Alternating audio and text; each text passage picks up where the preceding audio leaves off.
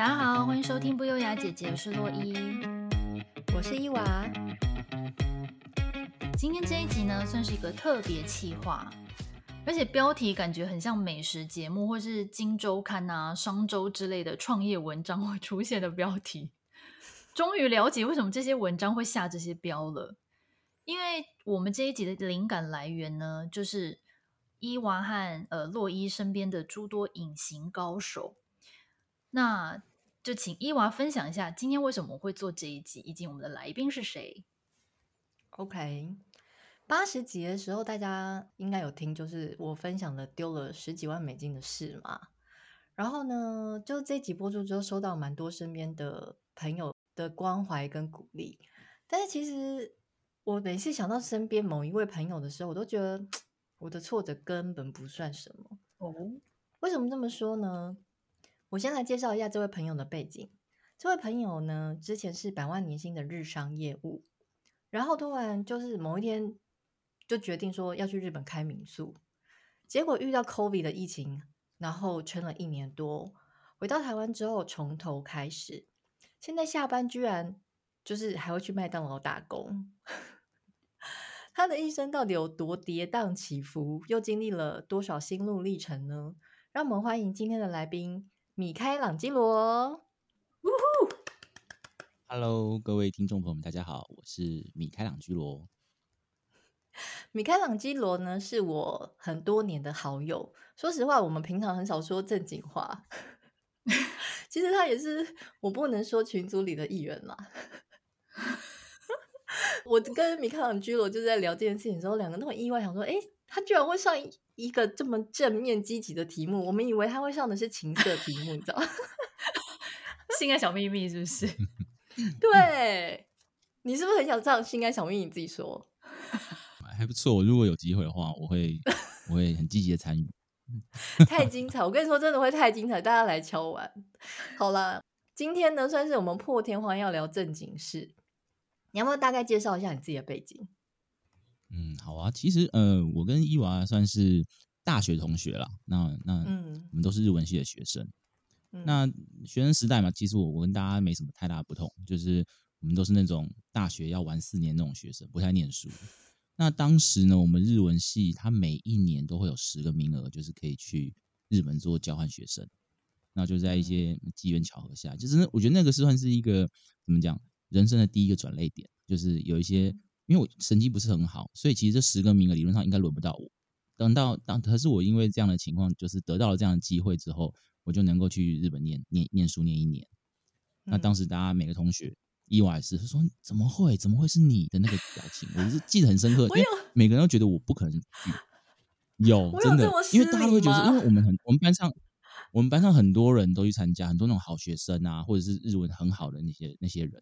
他们都有去报名这个、嗯、这个这个甄选嘛，对，但但最后哎，就刚好有这个机会，那所以去日本交换了一年这样，然后后来啊，就当然就很顺利的当了兵，回来毕了毕，毕先毕业嘛，毕业完当兵，当兵完之后就就进入了一个还蛮大间，算是真的是全球知名的那种大企业，就就在里面工作，当个大学，这就当个社会新鲜人这样打工，然后呢，就像一路。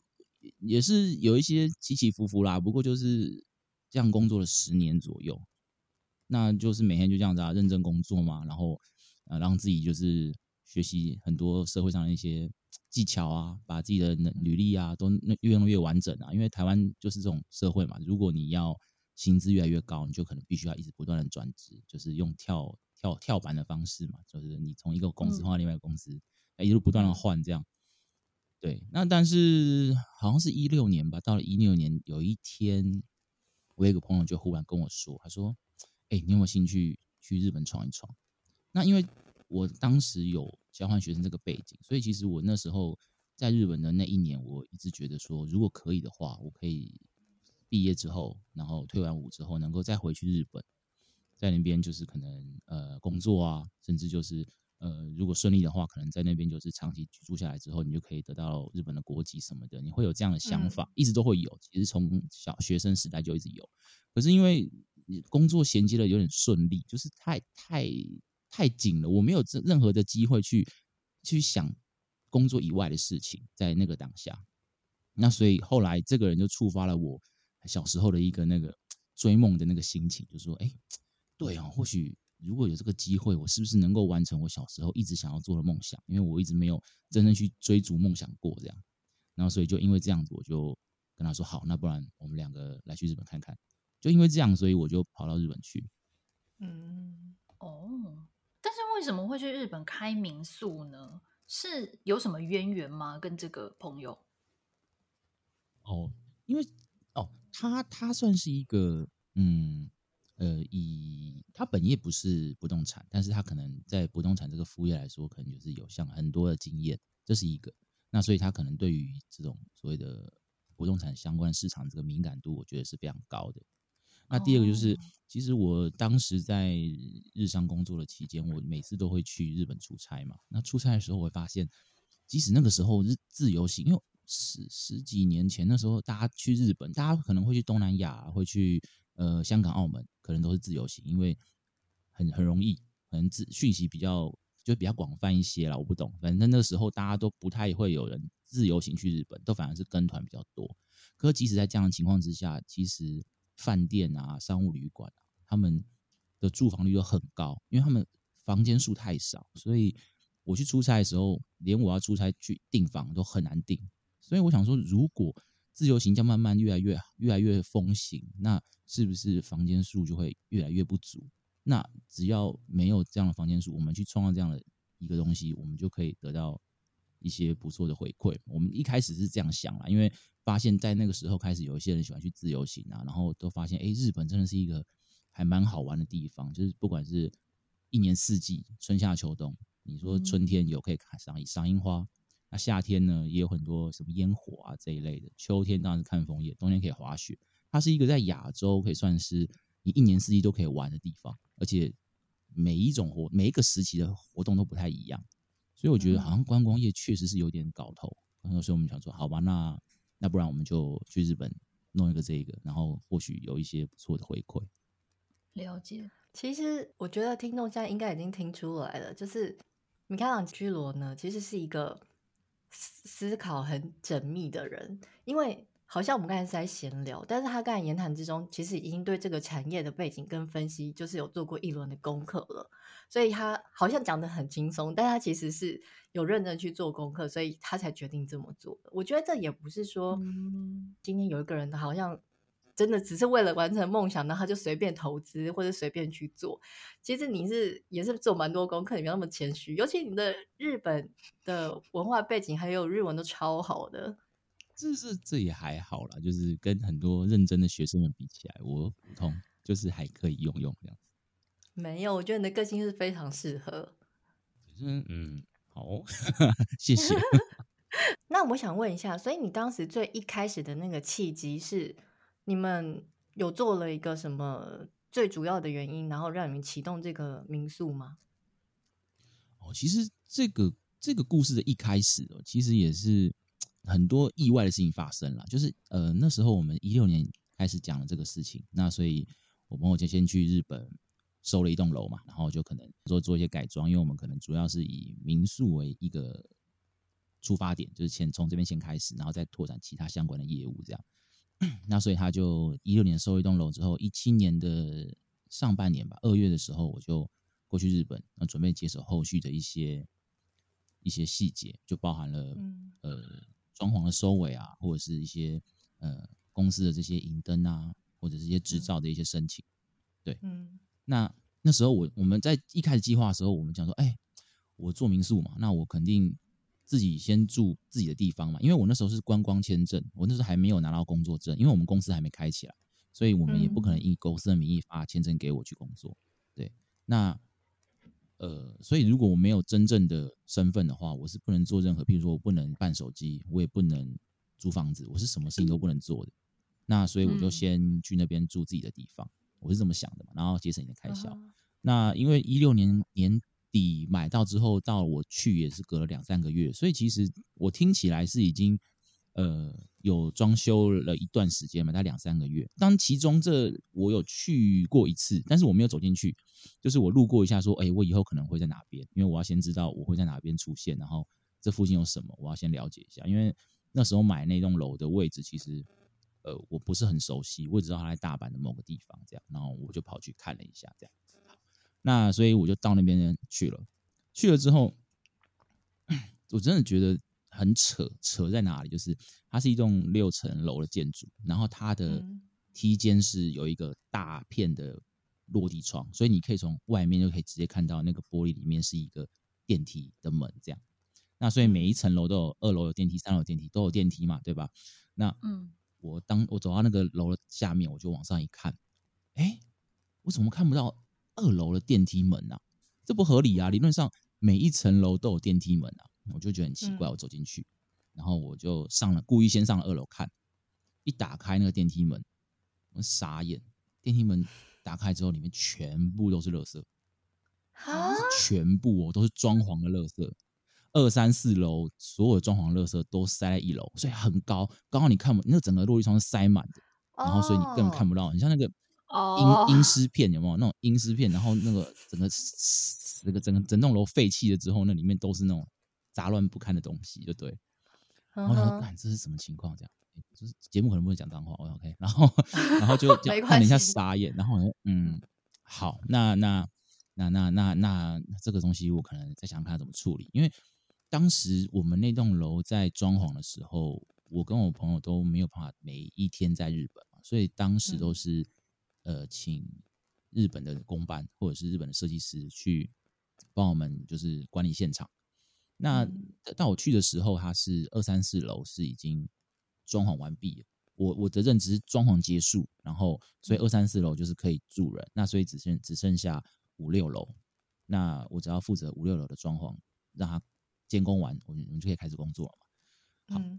那先讲到这边，那所以我就看完二楼之后，我就觉得啊，那好吧，那二楼我再处理吧。然后我就上了四楼，这样，然后就进到一个呃，看起来是装潢好的，但是里面其实什么东西都没有设定啊，比如说床啊是随便摆的啊，然后桌子也随便摆啊，就是一个乱的房间。只是它里面东西是装好的，但是东西都是乱摆，硬体设备是乱摆的，嗯，只有墙面是正常的，对。好，那我等于是住在工地的感觉嘛。好，那那就进去了，我就进去，然后哎，也没有电。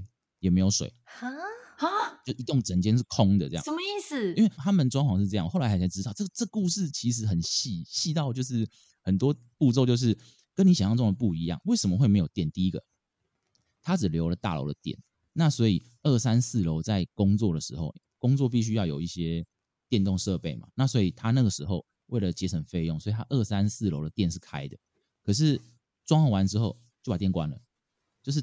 跟政府说，我电电先切，就没有不用再缴一笔一笔一些基本费嘛。所以它只有大楼的电梯可以做动之外，其他房间里面是没有电的啊。所以我第一天就是黑的。等一下，我想问一下，这是这是在日本施工的，就是一般程序都是这样吗？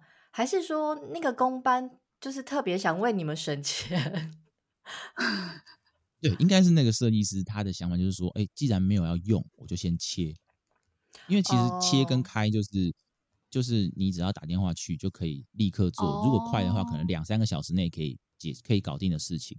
哦，oh. 但是所以他他们认为已经做完了，我就先切了。那所以他后面如果五六楼的时间出来了，我们再把它打开来。OK，好了，一片好心了。对了，对了，对，然后所以就整个很傻眼，所以当下当下下午大概三三四点吧，我们就先打电话去电力公司跟水道局嘛，就要把东西先打开。好，打开的时候就就住了第一晚这样。所以我我住了我那张床竟然还没有床单，嗯，这怎么睡啊？嗯，好，没有没有被子，我只有床没有被子。嗯，好，那还好是冬天，那基本上如果只要有有暖气。那就勉勉强强吧，反正第一天就是一个很离奇的情况之下，我就住进去这个地方，然后才开始慢慢发现这里面有各个种各种我根本没有想过的一些事情。呵呵，没有你刚才开头讲的那么简单。对，因为我们当时去之前的想法啦，就是哎，房子弄好，然后我进去住，住完之后我去那边办开公司嘛，开公司申请执照，然后就开业。就很很很简单的几个步骤，可是其实细节很多，就包含你垃圾要怎么清运，电电费、水费，还有日本垃圾怎么丢，然后你要怎么样申请，步骤是什么？其实没有人知道，然后也没有人去注意，然后我们就到了现场，我们才开始想说，那这些东西要我们要怎么办？就是就是一个跟你去的一开始的想法是完全不一样的东西，对不对？所以听起来就是你跟你的那个合伙人，其实在在日本开公司这一块，其实两个都是门外汉，你们都从零开始。对，更何况他是他连日文都不会的还假的？为什么会先去？是因为我必须得做他没办法完成的事情，就所有包含了跟日本的沟通，因为他是一个跟日本没有关系的人。你心脏是也蛮大颗哎。他不会日文，他也可以在日本买房子，也蛮厉害的。对，可是他他的他的专业就是在在不动产，所以他可以有很好的眼光去投资所有的标的物，哦、甚至是呃，对于这个产业的这个嗅觉是很灵敏。这个我相信他到现在为止都是对，但是一些详细的细节，就是他可能完全没有想过，甚至他觉得说，哎，应该很简单，应该就这样。那他讲的很简单，让我觉得。哎好像很简单，对，那个时候，我觉得那个时候的我也是，就是觉得好像一切都没有我们想象中的那么复杂，但是实际上遇到的事情是比我们想象中还要再繁琐一些了。而且你们两个胆子很大哎，就是你们两个人都不在，然后就任由设计师帮你们改造民宿。对，因为因为这个问题就在于说，呃，我们觉得啦，设计师就是。整理这个房子的事事情，我们其实也插不上手。可是我们不可能花这个时间空放在那边，就是一开始我们就什么都不干，一直等到我们去的开始做。那这样子后前面三四个月等于就浪费了。所以我们就如果有人可以在那边先先进行一部分，那我们去只是要做收尾。所以其实那时候一开始我去的时候，我是认为，呃，我好像二月去吧，应该最差三月就可以完成一个月，我花一个月时间把后续结尾。就可以完成，可是实际上比我想象中花了更久，我们花花了快要半年。哇塞，半年？对对，半年包含了很多你觉得很离很离奇的事情。我随便想，就第一个，垃圾，请问一下，垃圾要怎么怎么收？我们一般台湾两种方式嘛，一个是家里面没有垃圾收集场，就是呃赶垃圾车，然后就是哪个地方会固定在那边，然后大家就那边丢垃圾，这是一种，或者是。家里有一个专门收垃圾的地方，那所以大家就往楼下丢，那可能会由管委会找一个清运公司把它清走，这可能是第二种。那好，我们自己买一栋楼，理论上应该有一个人会帮我们收垃圾，没有，因为你们没有去找这个人。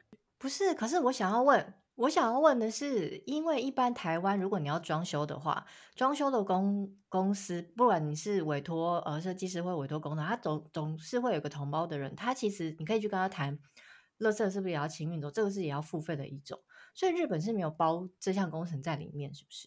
这个东西又牵扯到费用的问题。对啊，所以应该其实是可以请他清嘛。对，但是后来为什么会有这个奇怪的结局？是因为那时候。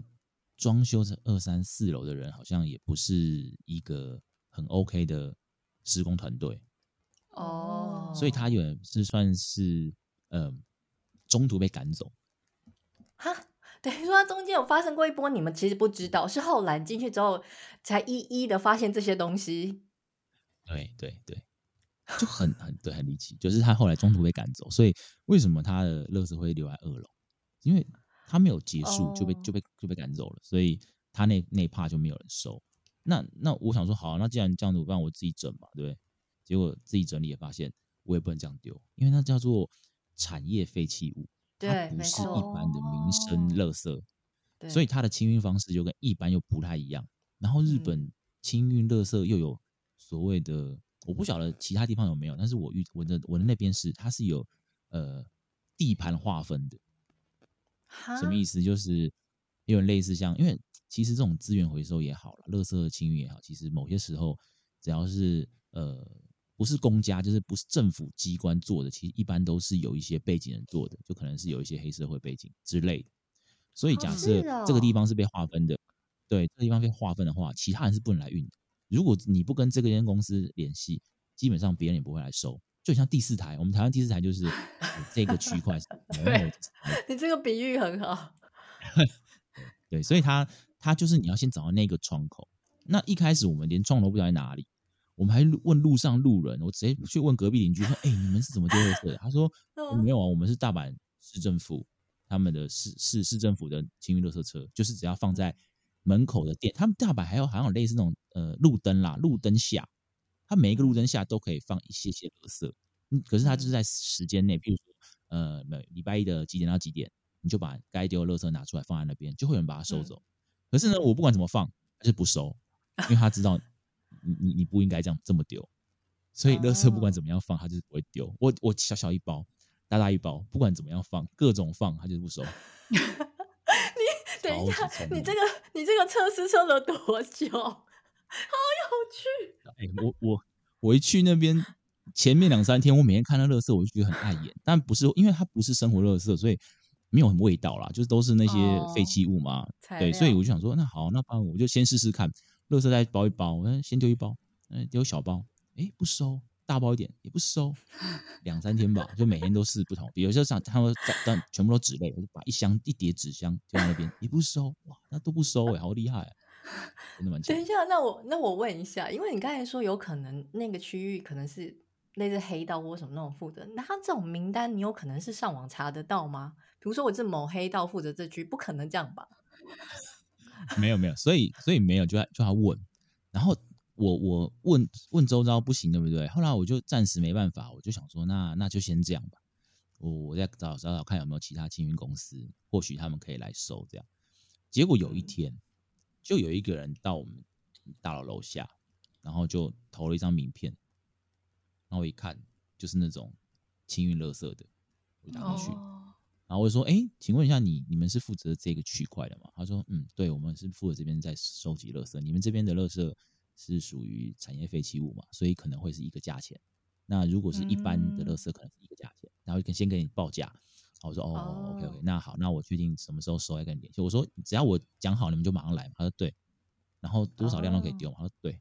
好，就很快。他们真的动作是很快，就是你只要讲好了，然后钱一丢，整整个二楼的东西往里面一扔。”一睡醒来，世界都变了，垃圾不见了，好恐怖，好有趣哦！对呀、啊，真的，哎、欸，我觉得听众会不会听到现在心想说，哦，已经二十分钟，就是乐色的故事居然 讲了这么多、欸？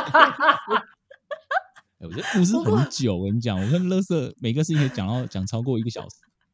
对，我跟你说，因为呢，就是米米开朗基罗深入日本，就是当地的文化，所以呢，预知更多这种。精彩的那个细节，我们可以另外开一个节目再聊日本大小事。对对对，日本大小事，我觉得很多人应该很想听。想听的话，大家帮我们加一。那我们今天先继续我们那个高潮起伏的米开朗基罗的人生。对，所以刚刚有讲到嘛，我们前面好像都没有说到这个民宿是开在大阪，对不对？对对对。嗯，那像旅馆就是民宿这块的经营啊。所以在日本，就是你一个人去经营吗？就是可能包含你要在网络上宣传啊、房务啊、清洁打扫这些，全部都是你一个人，还是你有请员工？一开始就是我一个，就包含了我说一开始的那种呃营业登记证，我们要申请公司行号，然后我们要、哦、呃民宿，因为有民宿那个时候一开始的民宿是没有所谓的执照的，它就是像就是我们。印象中的 Airbnb 啦，就是那种东西，它是没有，它就是把一般的民宅拿出来租借给别人这样。那可是当时已经开始就宣导说要以一个合法的呃执照来做经营。那在对在大阪市政府来说，所以我们也觉得说，如果要做长久，必须要做合法，所以我们就开始也要做一些合法的申请，那就会包含到很多消防相关的东西。那这个也是一开始我们都完全没有研究，因为一开始的一开始，我们觉得说。就是买间房子，然后把它日租套房做就可以收益，这很很简单的事情，其实不用那么复杂。可是后来牵扯到很多执照的问题，就会发现，光执照我们也搞了一个多月啊。就是你可能包含了原本我们的窗帘是普通窗帘，不好意思，这不行，你要防火窗帘，因为因为因为一些公安的问题嘛。对对对，然后或者说你的消防设备，一般的烟雾感知器虽然有，可是它没有一个。集中的警报的一个类似那种嗯资讯中心啊，所谓的 center，就是它它会因为通报会直接会连线到最近的消防局，那这个线你要做签，你要签，你要找消防设备的厂商来做，就是它因为合法的关系，所以可能有很多细节的部分，那这个我们都没弄，所以我们也要弄。然后，哎，你们等于花重本哎，这些弄一弄，真的是应该是报资跟报时间吧？主主要是时间啦，其实费用来说都是在可以就是合以合理接受的范围内。因为后来人到了之后，你会发现人到了跟人不到的差异很大了。因为毕竟呃你自己没有亲自去碰这些事情，很多时候你只要找那种代办啊，或者是找那种、嗯、都肯定会被再过一手。那个那个费用是跟一般我们想象的不太一样。哦，对，那所以这边就开始我们都自己弄，然后后来哎顺利的哎开始营运了之后，对啊，房屋清扫啊，你也是自己来啊，然后呃宣传啊，你要做网页啊，你要你要上网宣传啊，然后你要回我们台湾或者是中国大陆或者香港，因为我们的客群都是以华人为主啦，所以香港啊、大陆或者是台湾的客群是最多的。那大家当然只要来来住宿，就会有各个大大小小的问题啊，所以这些问题你可能都要回复。就就所有一切的一切的一开一开始就是一个人，因为没有没有人可以帮你啊，就只能自己。嗯、他真的超强的，我记得你那时候连拍就是那些宣传影片啊，他就实地实地走访那种，然后而且其实是有质感的哦。他就是可能教客人从哪里从地点出来，然后怎么怎么怎么看到哪里怎样怎样怎样，然后还自己剪辑，然后上字幕什么的，很强哎、欸。对对对，因为因为其实做这件事情，我真的是因为懒。因为从同一同一个问题，你说懒得跟客人一直讲是不是？对，到后面你就一开始你是好，认真回，后面就是写一篇，然后复制贴上，然后就会发现，哎，大家都听不懂，哎，怎么会这样？好，然后那就好拍拍影片了。然后拍影片就会说，哎，我很很多人，我就这这个这个民宿的小编这个故事，又又是一个又是一个故事，包含那种我们都我们自己的我们一些就是业界的朋友都在讲。我们如果把民宿这些问题啊，全部把它汇整、抽译成一本那种，就是大全这样，我们会发现那个真的是千奇百怪的问题都有。我想看。最有趣就是有些人会说：“哎，我跟你讲，我现在 seven 门口啊，你们那边怎么去？哪一间 seven 啊？你你就想想看，你家附近有几间 seven？你告诉我在 seven 门口，我怎么知道你在哪一间 seven 门口？他们就是有这种。他说：“哎，对啊，旁边就是一个什么，那边有一台车。”我靠！连台车讲车，我问你在哪里？谁知道？车子不移动的，我发疯了。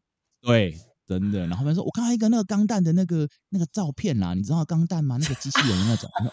嗯、然后呢，这样子我要往右边走，还是往左边走？我说，嗯，我我我我，你还是你要发定位给我？就是他们就会有一些很离奇的问题。然后对，然后这些都我们都要必须要就只能一一个人亲自去处理这样。你真的人超好哎、欸。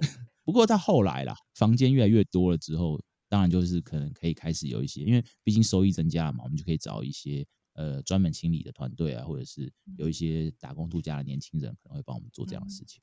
嗯，对对对。哎，但是我前面有一个问题想问，一直忘记问，就是说你们决定做民宿之后，你就把工作辞了，是不是？嗯，对，去日本之前辞的，对，没错，是。你那时候什么心情啊？对啊，破釜沉舟吗？嗯，对，就是这种这种想法，就觉得说，第一个是你你原本已经很想要做这样的事情，不是不是说做民宿了，就是去日本工作这件事情，想很久嘛，都没有机会。那好不容易这样的机会，你会觉得，如果不把握这次机会，你可能这一辈子也不会有这机会去日本工作。那那如果要去，你肯定是你只能把台湾工作辞掉，你没有别的别的选择嘛，因为你不可能工作也不会等你啊。那那就觉得说，好吧，那不然趁还年轻啊，因为毕竟那时候三十三三三，可以不用那么细节，我不想让别人知道我们不对。呃，对，OK，反正就是还年轻啦，还有时间。因为如果假设我我已经年纪稍长的话，可能就比较困难。所以我觉得说，如果我给自己两年，如果这两年不行，可能回来还有办法。但是如果两年，OK 的话，那我就可以很顺利的完成我原本小时候的梦想。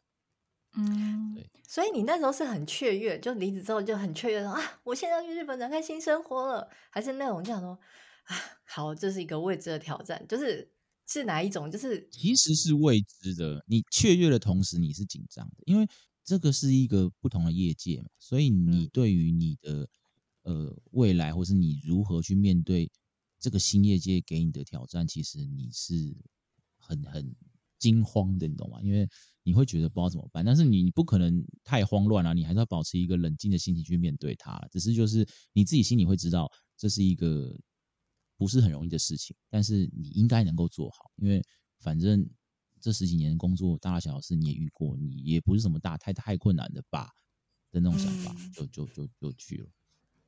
那那时候已经结婚了吗？对对对，那时候已经结婚了。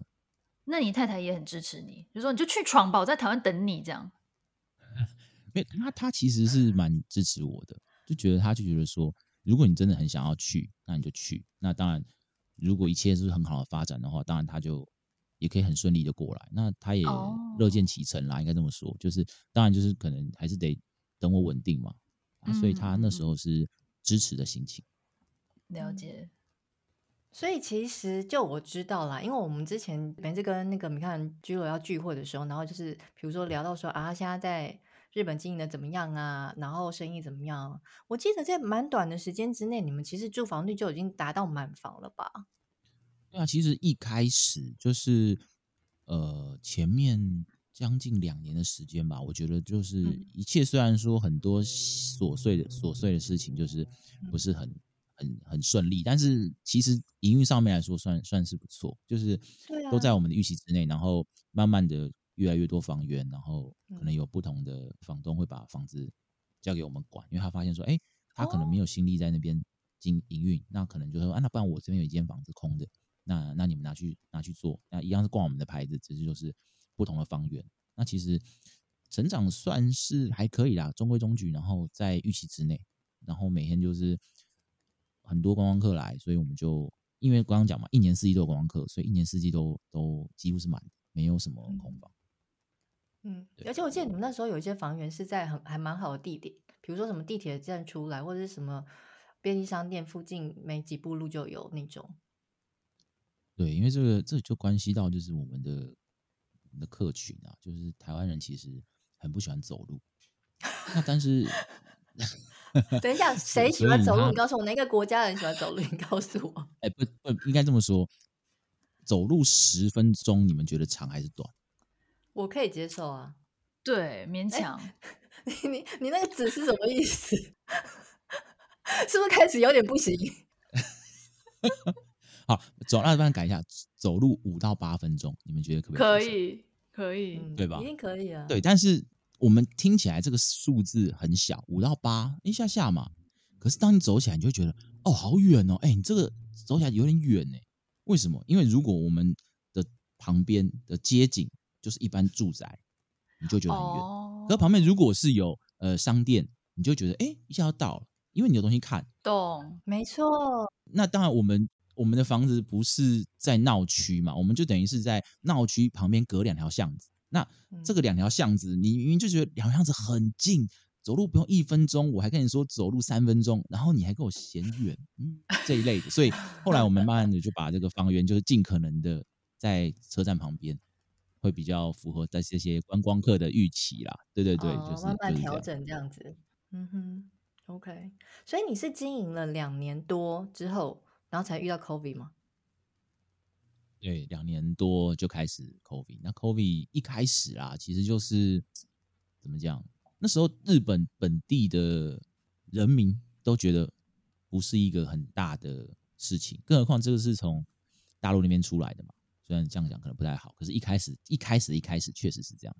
那所以那时候有一些观光客来，然后我们也都正常接，都还 OK。那所以到后来慢慢慢慢的发现说，哎。有些地方开始没办法出境，就觉得说，哎，这样子会不会有点不太好？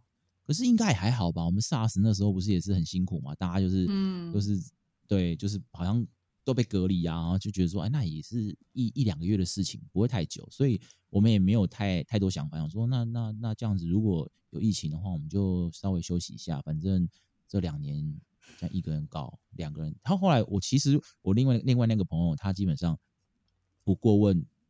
这个民宿的营运，嗯，他等于是买了房子就就不见了，对，就也不是不见了，嗯、买了房子就就就买来房子，那那反正营运他就看报表嘛，哎，报表出来哦，OK，好，那就就就就继续下去，对，所以他其实人一直都不在日本，他就是偶尔来一趟，然后看一下，然后就就就又离开，因为他可能在世界其他地方都还有类似的生意。还要去买房子了。他其实在在在对，在意大利、在法国都还有。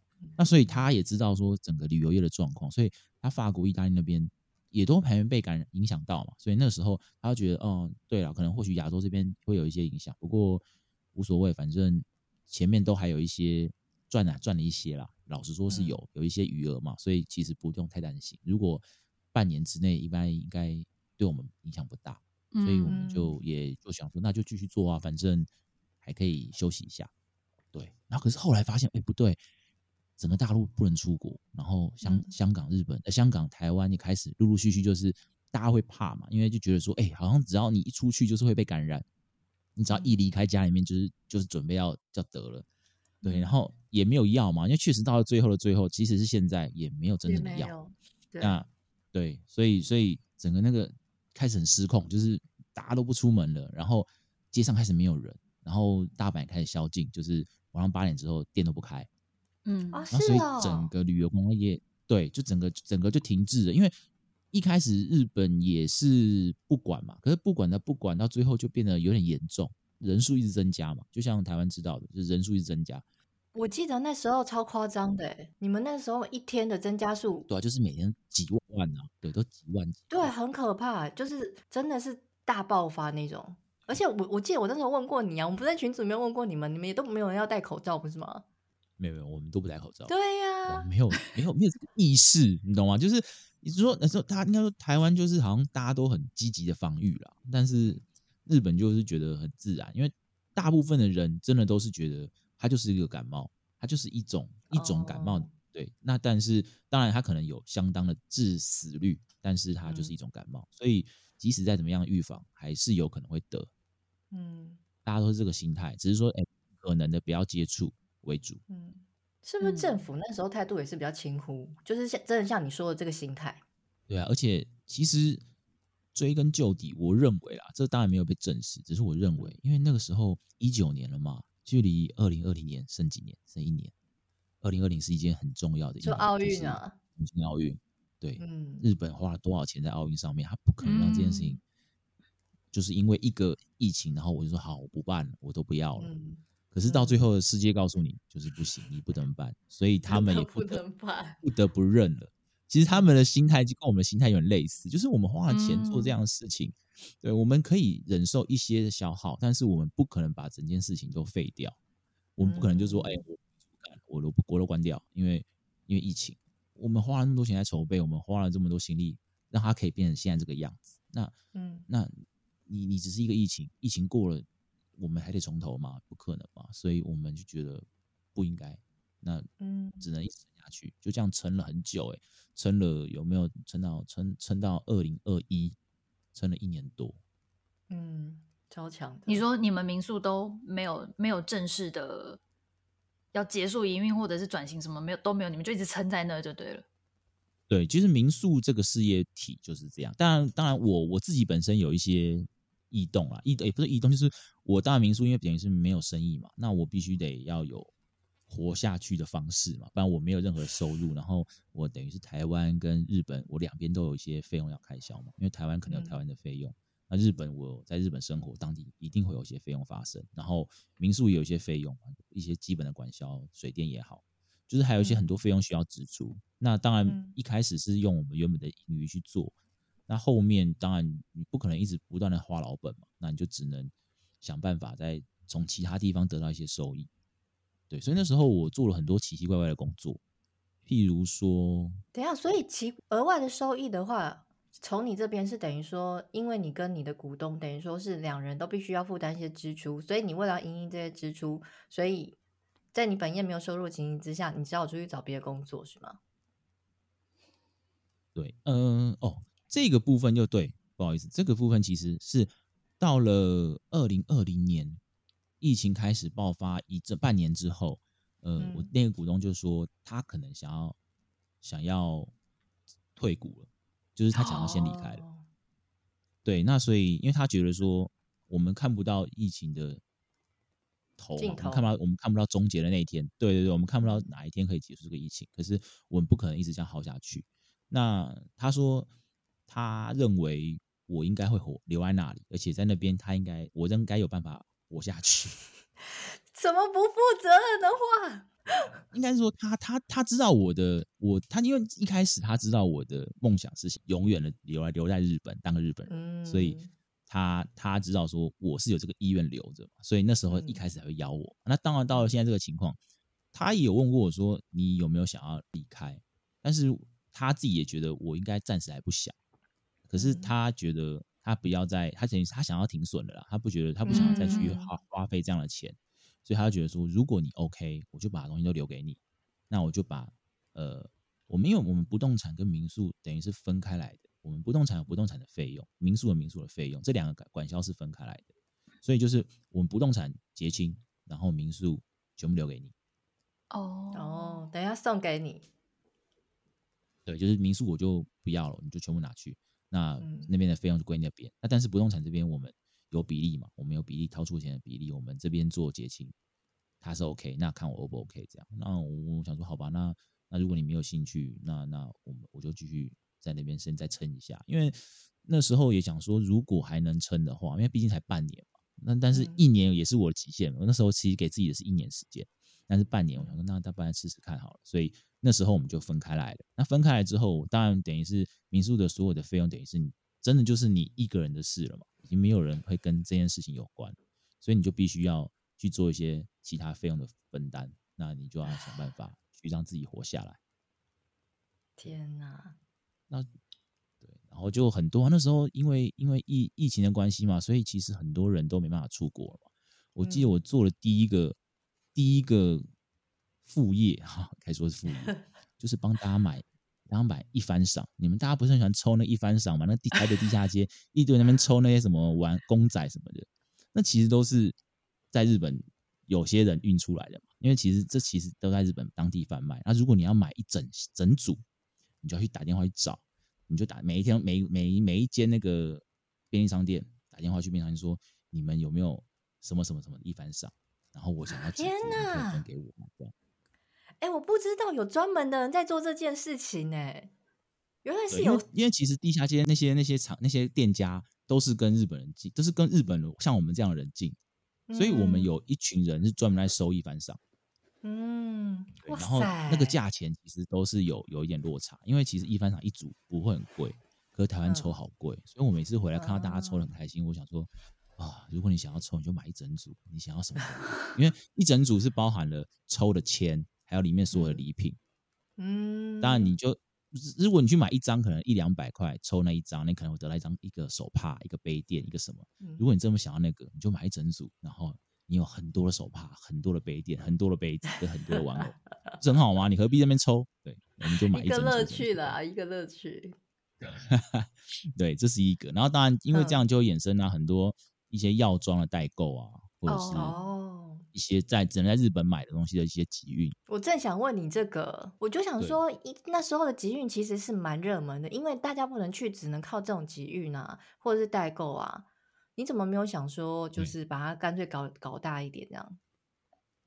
因为集运这个东西是一个过渡时期，其实现在就认证了这件事情，就是那时候我一看，我觉得只能在这个时候做，因为只要你边境一开放，就不会有人想做这个事。因为大家都可以去，去日本是一件很容易的事情。因为到现在为止已经变得很容易，然后费用也不高，然后日本当地其实你不用很会讲日文，你也可以想想办法沟通啦。因为不管是有没有外国人，就像我们这样的中国中国人或台湾人的人在那边生活，或者是在那边当店员，其实其实沟通不是太大的障碍。所以，这个集运的事情应该只要疫情一结束就会不见，因为那个时候我们也发现说，哎。如果大家出不来，那那那我就做集运，帮大家运回去。这样台湾可能一定还会有一些需求嘛。对，所以我我也做这样的事情，就是能够得到一些些微薄的收益，因为我们都等于类似工本费啦。其实那种真的集运赚不了太多钱。嗯，对。那还有呢？还有什么工作？还有当很很简单啊，当翻译啊。我就我觉得我这一辈子哦，就是靠一个日文骗吃骗喝了一辈子。你不要这样说，你日文。哎哎哎，我跟大家介绍一下，米开朗基罗的那个日本的能力呢，是可以在那种专业的那种商场、商业的那种世界展会里面做即时口译的。OK，那很厉害耶。对，他就是这个程度，他能太谦虚说什么？啊，那是我们要归功于你在那边，你在那边给我 不说话，害羞什么？没有归功于当时的当时的好朋友，对，给我的协助，让我 让我从一个只会只会五十音的年轻人变成一个会讲日文的人。我好，我先不戳破你这个故事，我先不戳破你这个好朋友的故事。对 对，这故事也是一个蛮有趣的。对，好，对，对，我们当翻译，就是很多很多日很多大陆人，其实他们那边有一些人，就是好像。也不能说逃出来啊，讲这个有点太夸张。他们就是可能就觉得大陆的环境不太适合他们，所以他们可能会有一些有手口袋有点钱的人会想要移民移民啦，所以他们就会想要到日本，然后做类似像我们一样，就是开个公司行号，然后在这边生活。那可是他们也是不懂啊，等于就是我很类似像是移民的前辈，然后来你们这些新移民来了之后，好，我我带你们去办，然后可是我也没有就是。也是工也是工本费啊，就是我花时间，然后带着你们，然后办这个办那个，哦、然后你们只要给我就是也也不是代书费，因为其实我也只是告诉你们怎么办，就顾问费的概念，就是收一点顾问费，嗯、然后就是用对用这种方式来增加的一些些收入，对对对，嗯，然后不然就是还有什么，还有对啊，打扫民宿嘛，因为很多民宿就是像我们以前也有找这些打工人打扫，那现在我的民宿如果没有生意。可能还有一些民宿或许有，因为其实有些其他，嗯、我们是以华人为主了，但是有些是海还有海外国家、欧美国家的那些民宿主，他们就比较没有受到影响。虽然后面也有了，只是一开始还有的时候，嗯、我们去帮他们打扫啊，对不对？打扫之类。然后还有教教日文，你看又又开始骗吃骗喝，我是教 越南人、泰国人日文。哇塞！为什么？因为因为这个这就是类似类似像像。外籍老师嘛，像我们，你看我们去念和家人，我们需要需要一个日本教，为什么？因为我们不能用我们的母语沟通嘛。Oh. 那他们也是，他们的想法就是说，我们可能不想找日本人，但是我们也不想找自己的越南人，因为他觉得只要自己国家的人就会用中文沟或是越南语沟通嘛，就就没办法有比较有效果。所以如果你可以找一个没办法用母语沟通的人，他可以又可以教你日文，那刚好也就有这样的机会，所以我还教了越南人日文。